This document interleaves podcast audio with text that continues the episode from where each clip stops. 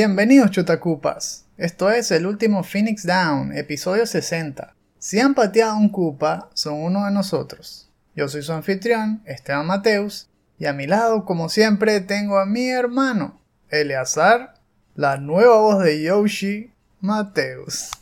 ¿Cómo estás todo, Eleazar? Eso sería fino tener ese trabajo como Robin Williams, siendo la voz de los personajes. Va a salir en la siguiente película de la serie, Yoshi Island. ¡Wow! Estamos grabando traje de noche, estamos medio zombies, pero aquí estamos. Para darle energía para el fin de semana. Sí, es verdad. Hoy estoy agotado porque hice uno de esos sprints. Podría decir que estoy como en una semana de crunch. Y mm, bueno, todavía me queda un día más así. Oh Dios. Vamos a ver si llegamos vivos al final de este episodio. Para los que nos están escuchando por primera vez, este es nuestro programa semanal sobre noticias, diseño de videojuegos y anécdotas de lo que estamos jugando. El estreno del podcast es un beneficio especial para nuestros patrons de 2 dólares en adelante, que lo oyen justo cuando lo publicamos, es decir, 7 días antes que el resto.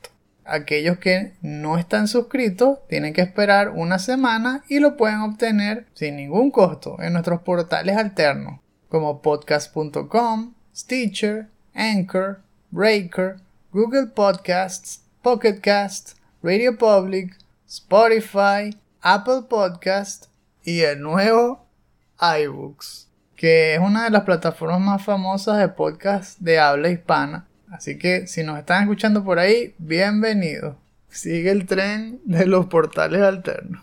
Si nos están escuchando gratis, nos ayudaría muchísimo que nos dejen un rating y lo compartan para que el programa llegue a la mayor cantidad de personas y nuestra comunidad crezca. Así las conversaciones van a ser mucho más amenas. Que por cierto, también tenemos Discord, si no se han dado cuenta todavía. Los esperamos allí también.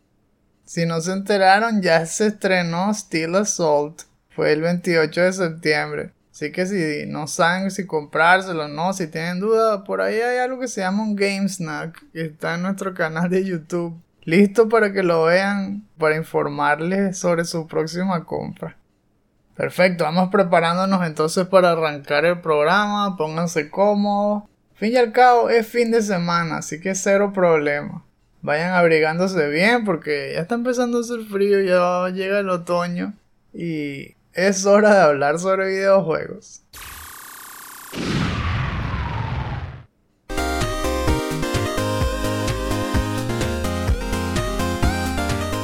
Pasamos entonces a la sección del resumen de la semana. Fue una semana llena de acontecimientos, donde vimos el retiro de una de las figuras más importantes de la creación de contenido sobre videojuegos, al menos a mi parecer, porque me enteré que Stuttering Craig de Screw Attack se retiró de la industria de los videojuegos. Me pareció súper triste porque lo dijo en poquísimo tiempo y él mismo dijo que lo hizo a propósito porque no quería una despedida larga ni nada. Lo anunció creo que el martes de esa misma semana y el viernes hizo un stream de despedida que medio lo vi, o sea, lo puse en el fondo, no lo estaba viendo, pero sí lo vi y participé al comienzo y fueron tal cual siete horas de la comunidad despidiéndose de él. Casi que no, o sea, no jugó nada. Lo único que puso fue videos que la gente le pidiera de Screw Attack y conversando y chateando. Obviamente hubo varios momentos donde no aguantó y, lloró y todo. Pero bueno, él mismo dijo que eso fue su decisión, que lo está haciendo porque quiere dar un siguiente paso no podía decir a qué compañía se iba, pero sí dijo el cargo, dijo que iba a ser el encargado de creación de contenido. Así que todavía hay chance de que lo sigamos viendo. Vamos a ver qué es lo que nos dice en el futuro Craig Skistimas, la leyenda. Es lástima, yo creo que ya él, sí era el último remanente de Screw Attack. Ahora sí se murieron por completo. La compañía desapareció, el canal desapareció y los que quedaron se desarmaron. Esta vez Death Battle por un lado y Game Attack por otro. Las reseñas de Kena, Bridge of Spirits también fueron muy buenas, tuvo tremenda recepción y mucha gente contenta. Aunque por ahí hubo algunos que vi que dijeron que el juego tenía una distribución desigual de la dificultad, que parece que hay como unos difficulty spikes, como algunos bosses, que hace que el juego se vuelva un poco frustrante. Pero cuando va más adelante, ¿no? Así que bueno, hay que ir con cuidado con eso, pero en general fue bueno, mucha gente lo recomendó. Vimos también que sigue la guerra de adquisiciones. Netflix compró otro estudio, esta vez Night School Studio, que son los desarrolladores de Oxenfree 2. Parece que sigan en serio, ¿no? Con esto de crear videojuegos, lo de incluirlos en, en su servicio a futuro. Y finalmente, otra de las noticias rápidas fue que el Super Nintendo World de Universal Studios Japan ya planea su primera expansión y va a ser sobre Donkey Kong. Y va a salir para el 2024 y es tremenda expansión porque va a aumentarle el tamaño como en un 70%. Y esta sí va a tener montañas rusas y un montón de sitios de comida y todo ambientados en Donkey Kong. Y Donkey Kong Country seguramente.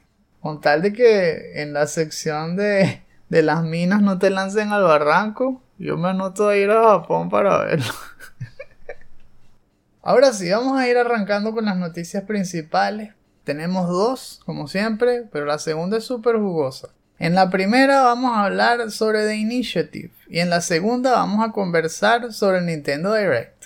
La parte de The Initiative fue que el día 24 de septiembre anunciaron como si fuese lo mejor del mundo, una alianza con Crystal Dynamics para desarrollar Perfect Dark, que fue el título que ellos mismos dijeron que iban a hacer en, los Game Awards del 2020. Presentaron fue solamente un trailer y nada más dijeron que iba a ser un, un Ecologic Sci-Fi. Pero hubo cero gameplay y todo porque realmente estaban empezando el desarrollo. Lo curioso es que este estudio había sido declarado por Microsoft como casi un estudio cuádruple A, como diciendo que tenía recursos infinitos y que estaba full de talento. Es casi que implicando y que mira, este estudio va a ser nivel nórido más. Sin embargo, vemos que está pasando esto tan rápido. No ha pasado ni un año de que anunciaron y ya están diciendo que van a aliarse con otro equipo para hacer un, juego. Entonces se podría ver de varias formas, ¿no? Yo he visto también la opinión de muchas personas importantes de la industria, he escuchado David Jaffe, como siempre Sacred Symbols y, los otros podcasts, y plantean siempre cosas muy, muy ciertas. Por ejemplo, esto pudiese significar que se les está yendo de las manos el proyecto que está quedando de una forma no satisfactoria y antes de seguir metiéndole dinero, prefieren de una vez corregir el rumbo y buscar el apoyo de un estudio con más experiencia, como Crystal Dynamics. Eso viéndolo del modo pesimista, ¿no? Diciendo como que, wow, ya, ya empezó mal. La otra forma de verlo es que ese estudio realmente sea un núcleo que se dedica a elaborar la idea del juego, crear, digámoslo así, el framework de lo que van a ser las mecánicas, de lo que va a ser el ambiente, y luego hacer outsourcing de todo lo que es, digamos, la carpintería, entre comillas. Ellos hacen la base y otros estudios lo crean. Pero no sé, si los están calificando como un cuádruple A, ¿por qué creen entonces que tan temprano ya piden ayuda? realmente no pueden o, cuál es el objetivo, porque según ellos y que era una oportunidad que no podían dejar pasar. Suena en serio como una porque no debían hacer eso, tenían que haber hecho esos juegos por ellos mismos, ¿no?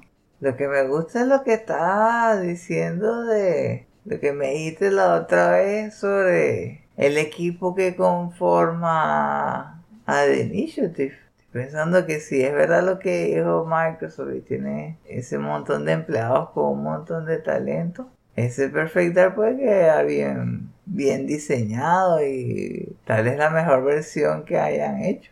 Justamente en el artículo que vimos de IGN mencionan que el, el jefe del estudio de Initiative, que se llama Daryl Gallagher, fue cabeza del estudio de Crystal Dynamics también, entre el 2009 y 2016. Eso pudiese explicar por qué fue tan rápido pedirles ayuda, porque conocer a un montón de gente en Crystal Dynamics. Se está apoyando en lo conocido para arrancar el nuevo proyecto. Tal vez eso es como unas rueditas de estas de bicicleta, unas rueditas para arrancar y luego cuando ya no haga falta soltarlo y seguir por ellos mismos, ¿no? El problema es esto que Microsoft tiene recursos infinitos tiene dinero eterno, por eso es que compra estudios de, alto calibre, contrata un montón de gente, pero al final no entregan las cosas. Y esto pudiese ser otra evidencia de que no hay un buen manejo de los recursos. El problema de Microsoft es de management, no de recursos. Y lo otro que estamos viendo es que ellos se la pasan consumiendo, consumiendo IPs, consumiendo estudios y luego los usan para Game Pass, que hasta ahora no se ha demostrado que sea una forma que dé dinero. Ahí vimos otra vez la noticia que si el juego este Lost Judgment que acaba de salir en el Reino Unido se comparan las ventas en total de todas las consolas de Sony, todas las consolas de Microsoft y resulta que las ventas de, de Sony representan el 90% de las ventas. O sea, el 90% de las copias de Lost Judgment se compran en una consola de Sony y solo 10% en las de Microsoft. ¿Por qué? Porque ese juego está incluido en Game Pass. Entonces nadie se lo compra. Eso habla de, de la forma en que están pensando los usuarios de Microsoft. Ellos no quieren comprar. Pocos son los que compran algo. Es cuando un juego les gusta mucho, pero la mayoría lo esperan para Game Pass ves, mientras Microsoft sigue consumiendo esos estudios, cada vez van a haber menos ganancias, o al menos eso es lo que pareciera. Pero sí, como tú dices, de que hay talento es indudable, están full de talento, tanto de Initiative como los de Crystal Dynamics. Ese juego debería quedar bien. El problema es esto, ¿no? De, que pidieran ayuda tan temprano. Pero bueno, vamos a ver cómo les queda. Porque Perfect Dark es una buena IP y tiene una buena idea. Así que Debería ser un producto de calidad. Pasando a la segunda noticia jugosa de la semana. Vamos a discutir un poquito sobre el Nintendo Direct de septiembre, que se celebró el 23. Eso fue el jueves pasado. Justamente cuando salió Diablo 2 Resurrected y cuando grabamos el DLC, parece que no pudimos hablar de eso. Y estuvo bueno tuvo varias noticias interesantes y algunas sorpresas incluso. El presentador fue Yoshiaki Koizumi, como suele ser, y en una porción específica salió Miyamoto y todo, en la parte que de la película que vamos a hablar más adelante. Como no vamos a cubrir todos los anuncios, porque fueron varios, ¿no? Vamos a resaltar lo que más nos impresionó. De primerito quiero poner la Castlevania Advance Collection, que como por arte de magia se hizo realidad, ¿ves? Justamente, nosotros estábamos hablando de eso el miércoles. Lo publicamos el viernes, pero el jueves Nintendo va y nos arruina todo y lo saca ya. Entonces, ya la noticia había quedado vieja justo el día que lo publicamos. Que gracias. Gracias, Nintendo. Lo bueno es que no solamente lo anunciaron, sino que fue un Shadow Drop. ¡Qué bien! Este juego fue desarrollado obviamente por Konami, publicado por Konami y sale para todas las consolas, no solamente para Switch. Está disponible en PC, en PlayStation 4, 5, Xbox Series X, es toda broma. Y sí, incluye cuatro juegos. Tres son los de formato portátil que tenemos Circle of the Moon, Harmony of Dissonance, Area of Sorrow, pero le metieron ahí uno inesperado, el Drácula X que es la versión de Rondo of Blood que salió modificada en Super Nintendo. El último fue el que tuvo peor recepción, digámoslo así, porque siempre han considerado que Drácula X es la versión inferior de Rondo of Blood. Pero bueno, es una buena inclusión de todas maneras por el lado de la historia, ¿no? Para poder tener la colección completa, ya que el Rondo of Blood está incluido en el otro mini combo que ellos sacaron con Symphony of the Night. Lo que me gustan de estos combos de Konami es el montón de easter eggs que tienen en cuanto a la enciclopedia, el soundtrack, le agregan las mechanics estas de rewind, un montón de cosas que hacen la experiencia más amena. Y por supuesto Trophy. Para mí este es uno de los impelables. A juro me lo voy a comprar. Y no puedo esperar a volver a jugarlo. Porque muchos de esos incluso ni los jugué. Porque esos eran de, de Game Boy Advance. Y yo retomé la serie fue en el 3DS. Sabes que muchos de esos dicen que están a nivel de Symphony of the Night, porque ya ese patrón lo habían agarrado al pelo. Cuando tuvieron el éxito de Symphony, le aplicaron ese mismo template a todos estos juegos que estoy hablando ahora. Y para muchos, algunos de esos incluso le ganan a Symphony. Yo no creo. Pero sí dicen que son divertidísimos. ¿A ti te da alguna ganas de jugarlo? Lo estoy pensando en el, en el orden en que los tuve más avanzados. Eh, venía X lo pasé, pero tenía pendiente hacer todo lo más importante como para que se destapara el verdadero final. Los otros los jugué muy poco. Recuerdo que eso era de esos juegos que básicamente compramos en las vacaciones y normalmente los jugaba mientras estaba en el carro cuando íbamos de un lugar a otro. Mm. Aparte de eso, cuando llegábamos a la casa lo dejaba de jugar. Sí, en teoría podría ser interesante jugarlo a terminarlo al fin. Bueno, y además está el hecho de que va a incluir todas las versiones de esos juegos. Va a ser la versión de Estados Unidos y la japonesa.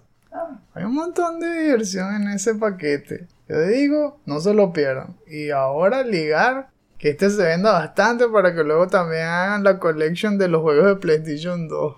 Esos son otros que me gustaría tener. Siguiente juego que vamos a hablar acá es Kirby and the Forgotten Land o Kirby The Last of Us. Fue desarrollado por Nintendo, publicado por Nintendo y está apuntado a ser estrenado en primavera del 2022. Lo que más resalta de este juego es que es un 3D platformer. Es decir, es la primera vez que Kirby va a salir en 3D. Es como si fuese lo que pasó cuando saltaron de Super Mario World a Super Mario 64. Bueno, todo este tiempo le tardó a Kirby hacer ese salto. Parece una locura, porque en la era de Nintendo 64 todas las IP prácticamente hicieron el salto. Pero Kirby no. Kirby se quedó todo atrasado ahí. Pero bueno, en Switch sí lo vamos a ver. El trailer fue muy llamativo, ¿no? Los gráficos son los que nos tienen acostumbrados. Es verdad, no tendrán la misma calidad gráfica que Kena Bridge of Spirits. Pero tiene ese encanto de Nintendo. Y es muy interesante ver ahora cómo adaptan esas nuevas mechanics que siempre han sido side-scroller a un full 3D cómo se explora ese mundo ahora con Kirby, cómo saltas los obstáculos, cómo usas lo de volar. Me gustó también ver cómo haces las transformaciones. Ya vimos ahí cómo, empezaron a lanzar ideas que si cuando consumen a uno que tiene una espada te transformas en Link. Van a hacer un montón de easter eggs, ya lo veo venir.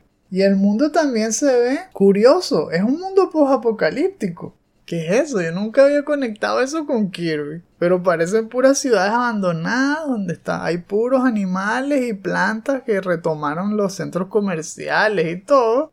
Y Kirby. ¿Qué, qué es eso? Eh, murió la humanidad. Pero la canción es toda feliz, todo colorido. ya, ¿para dónde van con esto? No entiendo. ¿A ti qué te pareció? Me gustó el estilo artístico desde el momento que lo pusieron. De hecho, me recuerdo a Tunic. Como todavía tengo ganas de jugar ese juego. Ese fue como parte de, del hook. También me está recordando un poco a, Mario Odyssey. Pues ese estilo de mezclar eh, un mundo como semi-real con los personajes de Nintendo. Que la ciudad realmente se ve como algún lugar que podría existir. Me gusta bastante la idea. Todavía no entiendo por qué se tardaron tanto en hacer este juego. Pero debe ser bien divertido.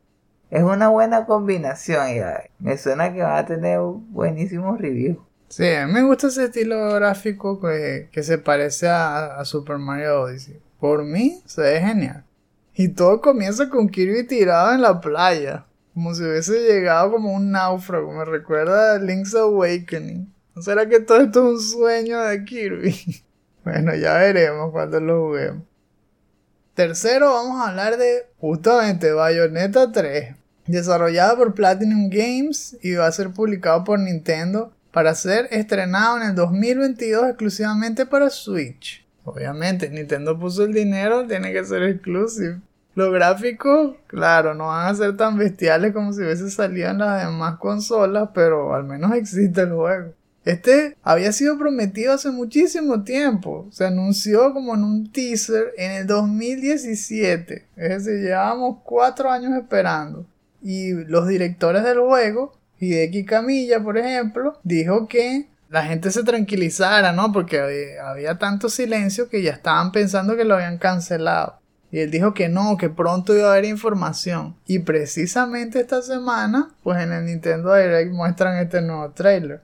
Aquí vimos que regresa Bayonetta, tiene un nuevo look y hay unas zonas nuevas, ¿no? Unos combates que ocurren también como en una ciudad vacía. Están llenos de militares, no se ve tanto gente, sino como que evacuaron la ciudad de gente y entró la fuerza militar porque ahora hay demonios gigantes caminando por ahí. O, monstruos, porque no sé, la historia esa de Bayonetta parece al revés. Como que ella usa demonios y pelea contra ángeles porque los ángeles son malos. Es una broma así toda loca. Y bueno, aquí este trailer también fue loquísimo. O sea, como puros kaijus ahí peleándose entre sí. Que es algo nuevo, ¿no? Hay escenas donde la tipo va corriendo por edificios que se están derrumbando, así de rascacielos. Y lo más resaltante es que invocas ahora los kaiju. Porque antes usabas esos poderes Salía como por un portal, un brazo, una garra o algo así. Y se iba inmediatamente. Pero ahora no, ahora te montas en ellos, corres por los escenarios. Literalmente los usas como si tú fueses ellos para pelear.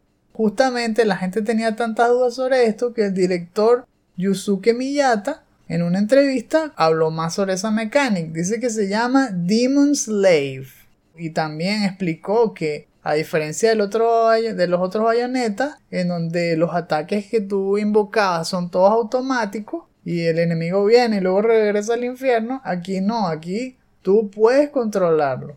Y además dice que va a haber habilidades diferentes según cada demonio que estás invocando. Y tienes que saber elegir que dependiendo a qué situación estés y qué enemigo, invocas a uno o al otro. Esto se está abriendo medio Pokémon o algo así. Ahora tienes que coleccionar demonios e invocarlos en, el momento preciso. Ah, ¿verdad que se parece a Pokémon? No lo había pensado. Tienes que elegir el demonio de agua para matar al demonio de fuego, una cosa así.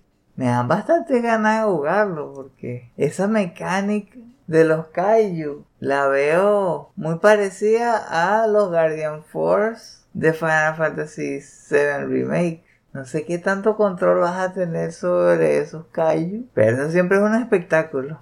De verdad, aquí yo creo que los controlas, literalmente los controlas. Esta bayoneta hace un bailecito ahí, hace toda una coreografía, luego los invoca, pero según lo que se ve en el trailer, tú los manejas. Ahora que, no sé, no sé si sale un demo o algo sería mejor, ¿verdad? Para probarlo y estar 100% seguro de eso. De todas formas, el mismo director pues dice que falta un montón de información que está oculta en el trailer y que no lo han explicado, así que consideren volver a ver el trailer una y otra vez y esperar a la siguiente información. lo dejo a todos ahí con el misterio. Incluyendo también el final del trailer donde se ve como una silueta de una persona y uno no sabe quién es. Bueno, ya muchos están diciendo y que es Virgil de Devil May Cry. No sé. Pasando a la siguiente noticia, tenemos que hablar al menos un poquito del anuncio que hizo Miyamoto. Entró, todo el mundo pensaba, wow, que este sí va a ser el juegazo del Direct. ¿Qué será? Pikmin 4 o algo así. Pues no. Fue el anuncio de la película de Super Mario. que va a ser animada y va a estar a cargo de la compañía esta Illumination, que es la que hace lo de Despicable Me y los Minions y cosas así. Está proyectada para estrenarse en diciembre del 2022. Si no me equivoco es el 21 de diciembre, algo así.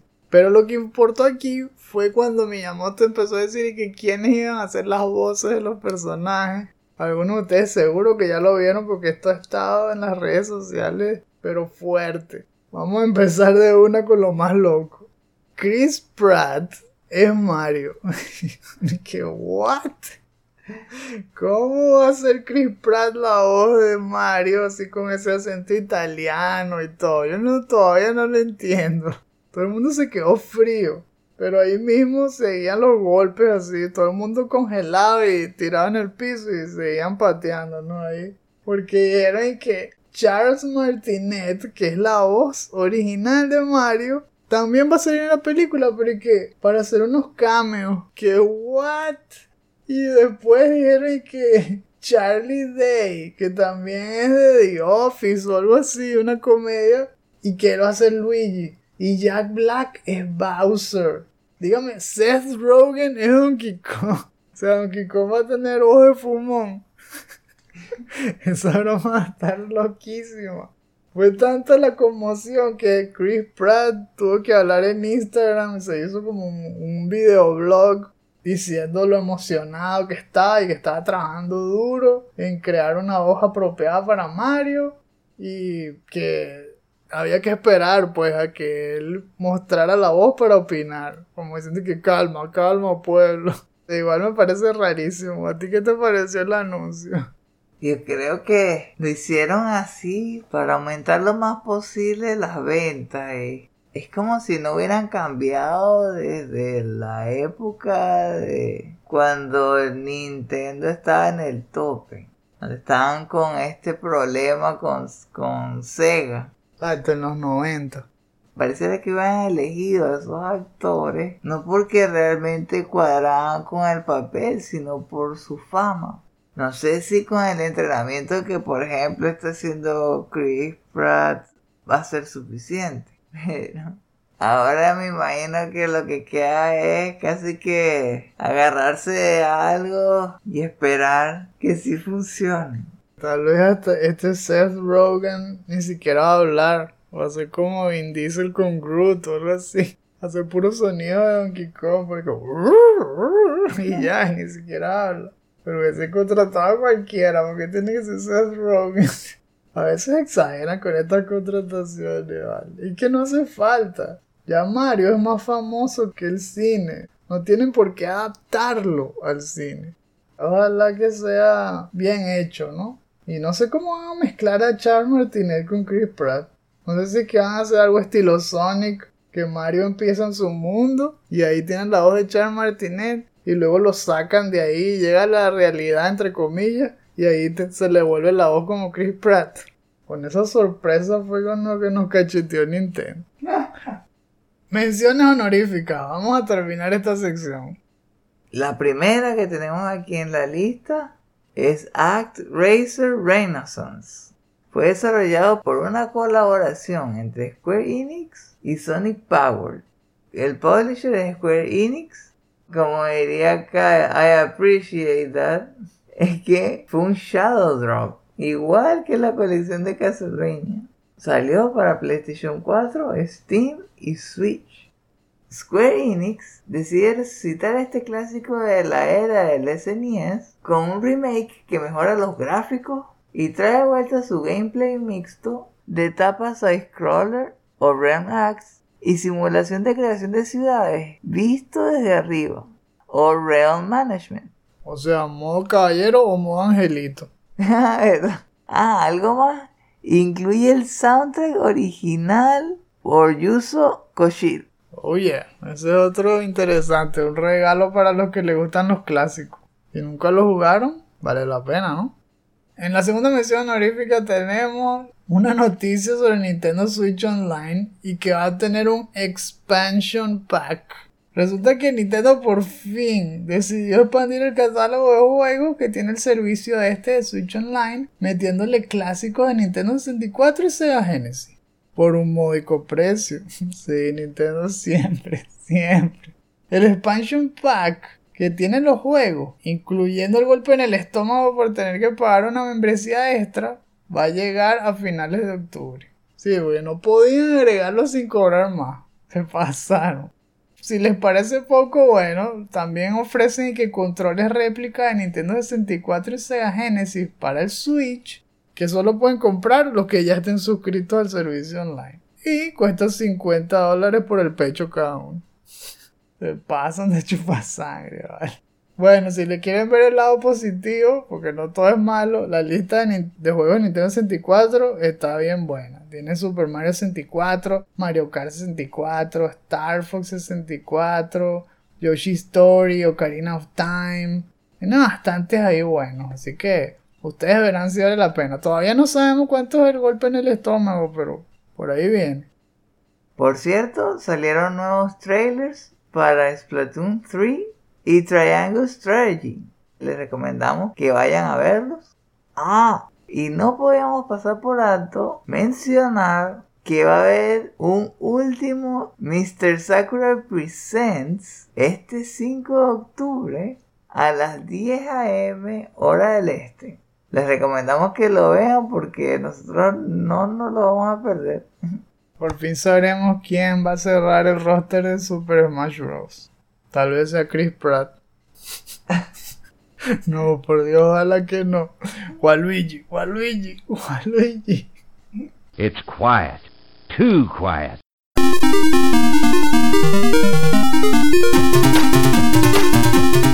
La travesía ya nos trajo a la sección de lo que estamos jugando. Y en el cuadernito tengo anotado dos juegos esta semana. Jugué un poquito de Psychonauts y por fin empecé a jugar Diablo 2 Resurrected. En la parte de Psychonauts, que como estaba contándole, es la versión de PlayStation 2, es el clásico tal cual, lo estoy jugando en PlayStation 3. No me dio mucho chance de avanzar ese día, pero sí estuve paseando por todo el hub de lo que sería el campamento este infantil. Y vi que tenían varias secciones, hay muchos NPC con los que conversar. Y me gusta la manera en que Double Fine le dio vida a todo el ambiente. A pesar de que es un juego de hace muchos años, se nota la dedicación en la parte de interacción y que se mantiene toda la atmósfera del juego en cuanto a las conversaciones y en cuanto a las tiendas. El buen humor está en todas partes.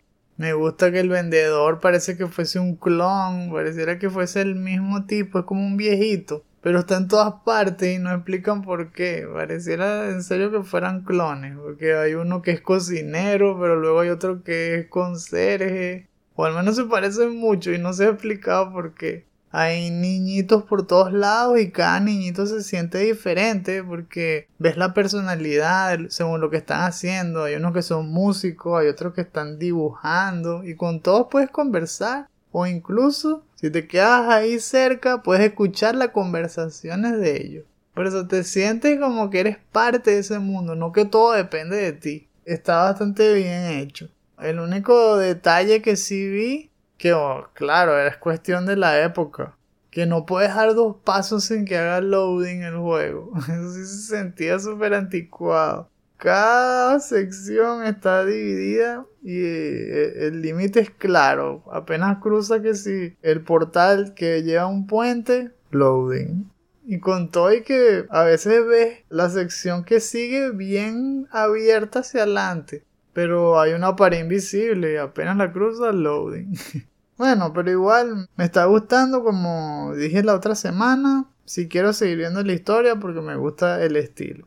En la parte de Diablo 2 Resurrected comencé con un bárbaro que es la clase que utilicé también por primera vez cuando lo jugué en computadora para recrear lo mismo. Y me gustó bastante la experiencia. Se mantiene todo lo que vimos en el beta. Aquí la diferencia, por supuesto, es que sí, todo lo que hace se va a grabar, porque en el beta jugamos y nos borraron toda broma. Ahora sí, me dieron los trophies. Estuve revisando, por cierto, la lista de trophies. Bestia, está bien rudo sacarle platino a este juego. En la parte de matar enemigos, sí es. Yo creo que es fácil porque te pone que una. Cuando mates 500, cuando mates 5000, cuando mates 10000. Pero nada más jugándolo un rato, ese día yo creo que jugué una hora y media, una cosa así. Me dieron el trofeo de 500. O sea que eso, esos trofeos son fáciles. Si hago 500 en una hora y pico, no. Pero más adelante en la lista, no, y si te agarran, tienes que sacar trophies por terminarlo en Hell con cada una de las clases. O sea, tienes que terminarlo en Hell 7 veces. Eso es demasiado. A no ser que hay una trampita ahí. Bueno, por cierto, estuve investigando formas de hacer level up y cosas así más rápidas y vi que hay un consejo que dice que tú puedes escribir en el chat slash players y ponerle un número del 1 al 8. Y eso hace como si tú estuvieses jugándolo en multiplayer para que se aumente el número de experiencia y el loot y todo. Eso no suena mal, tal vez por ahí va la cosa. Pero igual, hay, hay secciones donde hay, a juro, que hacer farming, a juro hay que hacer grinding, las dos cosas. Farming por runas o gemas y, y grinding por experiencia. En el Chaos Century, en el trono este de Baal. hay que irse preparando pues para el grind, porque el grind viene. De todas formas, volver a Diablo 2 ha sido un vacilón y por supuesto que lo disfruté un montón y espero contarles más adelante cómo me sigue yendo con el Barbarian. Para mí en esta sección de lo que estamos jugando es realmente esta semana como en lo que voy a jugar. Porque como les había comentado, no sé si no sé si en el DLC o en el episodio pasado, ahorita estoy como en una época de crunch y no, nada de tiempo nada de tiempo ni para apartar una hora para jugar, no, no, no he podido. Lo que sí pude hacer fue escuchar. Por un lado ahí está el Se te olvidaba y les voy a hablar sobre eso más adelante. Y lo otro fue que estuve escuchando el DLC de Diablo 2 mientras estaba haciendo esto. Que fueron 10 minutos planificando cuáles son los dos personajes que voy a crear en Diablo 2 Resurrected. Lo hice pensando en todos los otros anteriores que he creado, entonces pensando en cómo podría hacerlo para que tuviera como un giro interesante, que explorara una parte de las clases que no había explorado antes. Por ejemplo, he escuchado mucho del paladín que uno puede dedicarle puntos a una habilidad que es de sacrificio, que es donde uno pega mucho más fuerte, pero tiene una penalidad que te, te quita puntos de vida. Normalmente las personas lo que hacen es o ponerse una hora de prayer o me imagino que tomarán pociones de, de curación como loco. Muchas de esas cosas la gente las aprende a los golpes, ¿verdad? Sobre todo los que nunca han jugado Diablo 2, que no saben que uno puede arruinar un personaje si no planifica bien. ¿Qué les recomendaría a ellos? Si uno quiere llegar lo más lejos posible, por lo que he visto, lo mejor es concentrarse en dos habilidades, exclusivamente en dos habilidades. Y dedicarle la menor cantidad de puntos a las que sean prerequisitos es tener un objetivo, como que este le voy a subir nivel 20 y, va a ser nivel 20 antes que todo, que ese es el máximo. Eso es lo que estoy pensando.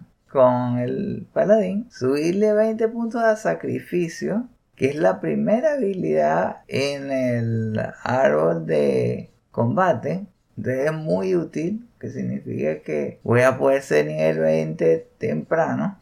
Después vi ahí que hay habilidades que la van a repotenciar auras especiales. Por ejemplo, está fanatismo, parece que hace que mientras uno le asigne más puntos pega más duro. Y había otra habilidad, ahorita no me acuerdo, pero estoy casi seguro que era de defensa, creo que sí.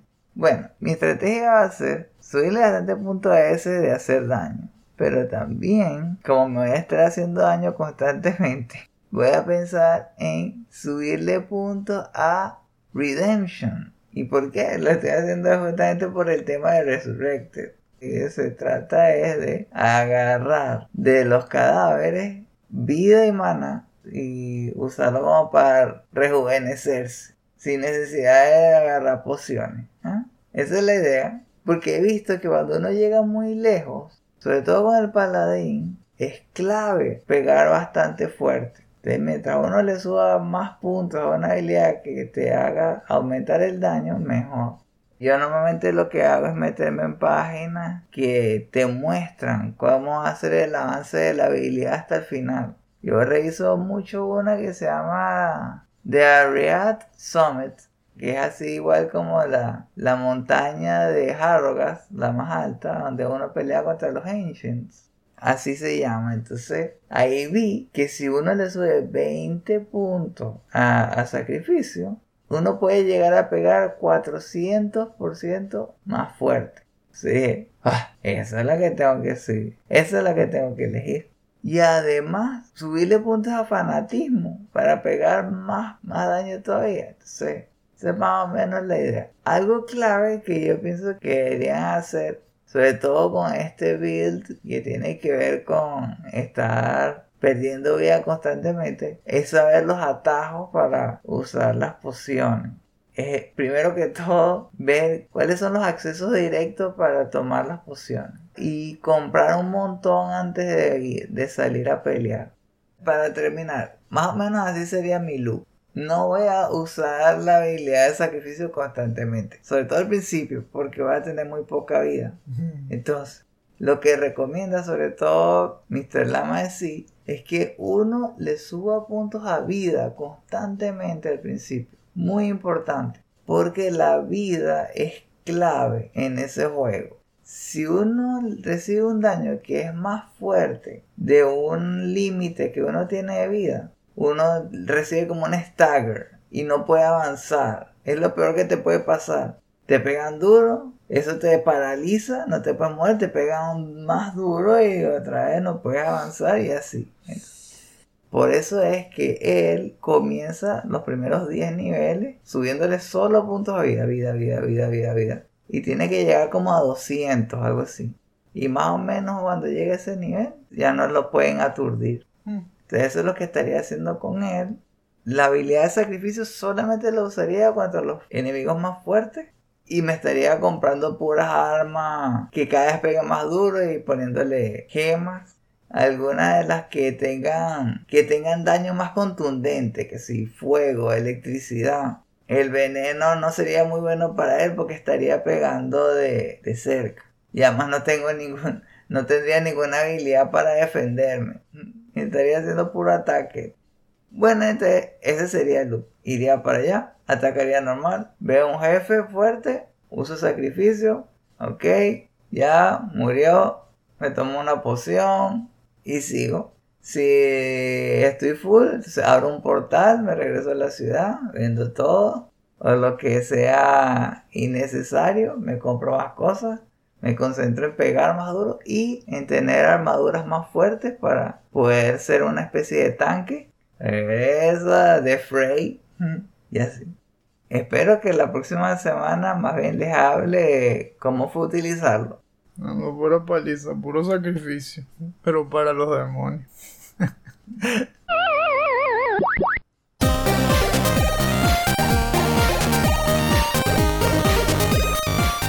Ya podemos ver claramente el portal para ir a la casa. Pero antes de meternos, ¡se te olvidó! Porque es la sección de los shoutouts. En esta parte del programa les hacemos alguna recomendación de algún material que nos parezca interesante que pueda servirles para sacarle conversación a quienes ustedes quieran, pero especialmente si les gustan los videojuegos. Esta semana les voy a traer un video del canal NES Complex, que antes también lo hemos mencionado. Tiene unos documentales buenísimos y esta vez no es una excepción.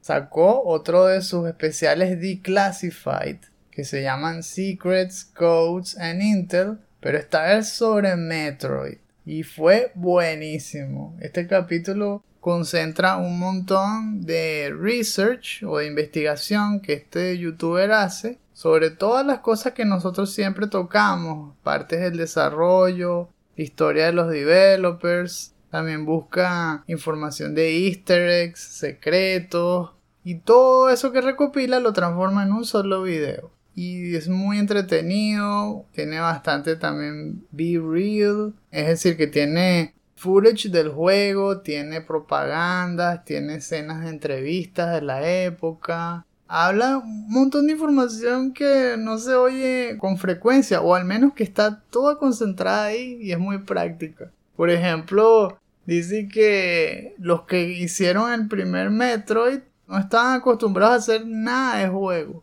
sino que hacían puros juegos mecánicos. Y ese fue su primer juego.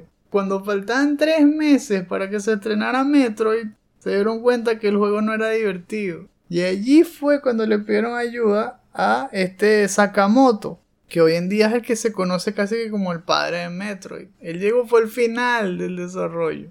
Y en esos últimos tres meses fue cuando le metió el montón de mechanics que salvaron la franquicia. Incluyendo, por supuesto, el Screw Attack, el volverse pelotica. Todo eso fue en los últimos tres meses de desarrollo. Y fue sacándole provecho a las limitaciones del Nintendo. Por ejemplo, la pelotica se hizo para ahorrar memoria haciendo a, Samus más chiquitica. Y eso permitía que se pudiese colar en más partes de la pantalla. No porque se les ocurrió de un principio que se volviera pelotica. Como ustedes saben, la necesidad es la madre de la invención. Y otros datos que sí, la llamaron Samus porque uno de los developers era súper fanático de Pelé y pensaba que Pelé se llamaba Samu, que se llamaba Samu Arante de Nacimiento. Y es Edson Arante de Nacimiento. Yo no sé dónde sacó eso, pero le llamó así por Pelé. Es decir, al principio pensaban que iba a ser un hombre el protagonista. Y al final fue cuando decidieron que fuese una mujer. Y así como esta, un montón de historias súper interesantes. Es bastante entretenido. No es muy largo, yo creo que dura 25 minutos. Y está cargado de historia y de información muy curiosa que vale la pena conversar por mucho tiempo. Les dejo el enlace en la descripción. Bien, les dije que dije hablar sobre un video que estuve escuchando. Es nada más y nada menos que una TED Talk. No sé si había mencionado ese canal antes, pero es como GDC, pero de ideas. Y en este caso se habló sobre si realmente uno tiene que concentrarse en una sola cosa desde el principio, casi que desde que tiene dos años, para ser exitoso. Yo creo que en esa charla demostró varios casos donde no es así. El video se llama How Falling Behind Can Get You Ahead. La charla es por David Epstein y parece que lo hicieron en Manchester. Me pareció bastante interesante porque, por un lado, mostró el caso de Tiger Woods, de que él desde chiquitín le enseñaron a, jugar golf y por eso es que se volvió un máster. Pero en este otro caso es, la razón por la que lo estoy mencionando aquí eh, con esa teoría. Es que la persona que logró ser exitosa sin tener que hacer nada de eso fue nada más y nada menos que Gunpei Yokoi. Que yo creo que nos han escuchado un par de veces hablar de, de él. Es básicamente el fundador de Nintendo. Y me puedes corregir si me equivoco, ¿no? Pero por lo que escuché en la charla, decía que él tuvo problemas estudiando electrónica y al final tuvo que conformarse con un trabajo así que le pagaban muy poco. Era creo que arreglando máquinas en una compañía de cartas. Nintendo. Una compañía de cartas. Y ahí fue donde él pensó que sería buena idea agarrar la tecnología que ya todo el mundo conocía y darle un giro nuevo que los expertos no habían visto. A eso él le, llamaba crecimiento horizontal. Él, él, decía que puede haber crecimiento vertical, pensando siempre en tecnologías más modernas, o pensar de forma lateral, es decir, agarrar la misma tecnología, pero abordándola de formas que nadie la había usado antes hasta hablaba sobre que la tecnología hasta podía verse como si estuviera a punto de desaparecer, ¿no? tecnología muy conocida, este casi que a punto de ser reemplazada por otra. Y eso me llama mucho la atención porque es justamente lo que le ayudó a ser exitoso. Él agarró una tecnología bastante conocida del uso de calculadoras y por otro lado usó creo que una tecnología que tenía que ver con eh, tarjetas de crédito creo. Y con esos dos fue que hizo sus primeros aparatos. Eventualmente se de ahí salió fue el Game Boy que fue como que su masterpiece. Y antes de eso el Game Watch ese era el Game Watch ese es el primero ese es el que comento justamente lo hizo haciendo así. Tomó todo lo que ya se conocía, pero le dio un giro nuevo. Me llamó mucho la atención esa charla y habló mucho más sobre otros ejemplos y resaltando que no es necesario comenzar con un solo camino desde el principio, que igual uno puede ser exitoso, que al menos por lo que veo en la industria de los videojuegos es más bien útil saber de varias ramas. Yo creo que deberían escucharlo, si pueden, mejor verlo, porque David usó una presentación bastante elaborada con animaciones y se veía bastante bien. Y en verdad como que es un video que vale la pena ver, más que escuchar. Entonces se lo vamos a dejar en la descripción. Oye, un poco de historia, un poco de motivación. No se pueden quejar.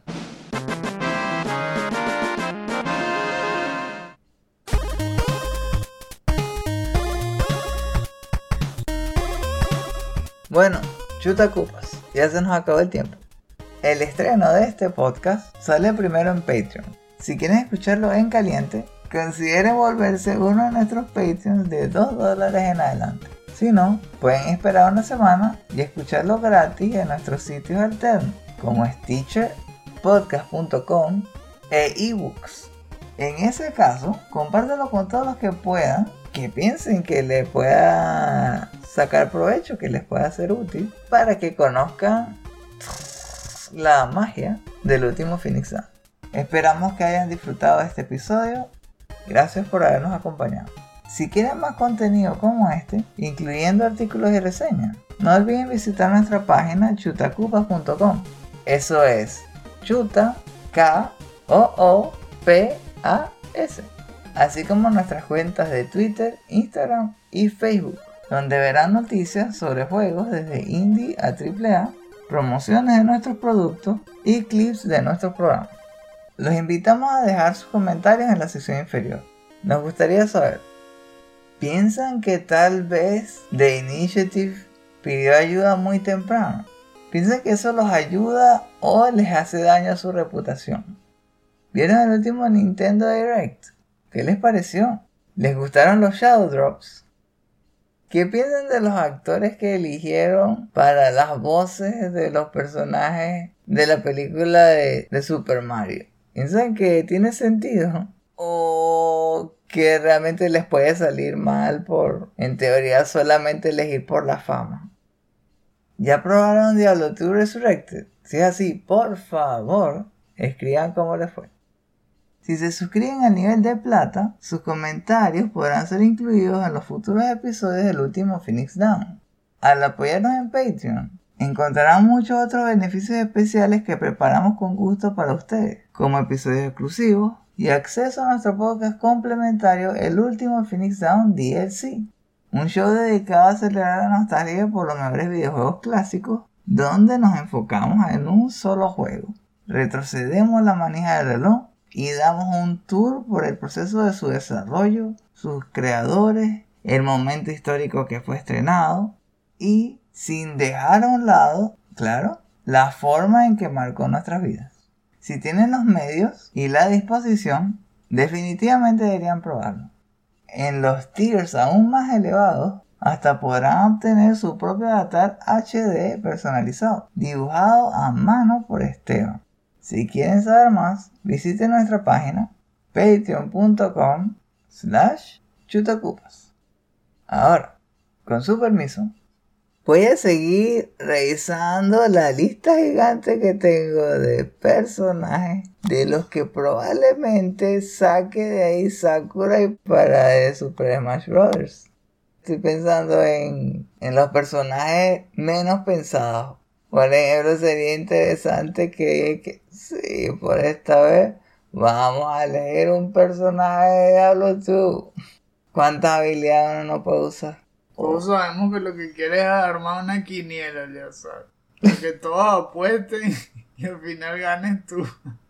Yo feliz con tal de que no sea ni un Pokémon ni Chris Pratt. ¿Verdad? Ya hay, su- ya hay suficientes Pokémon en ese juego. Basta. Nos vemos. Y recuerden, no hay quits, solo retries.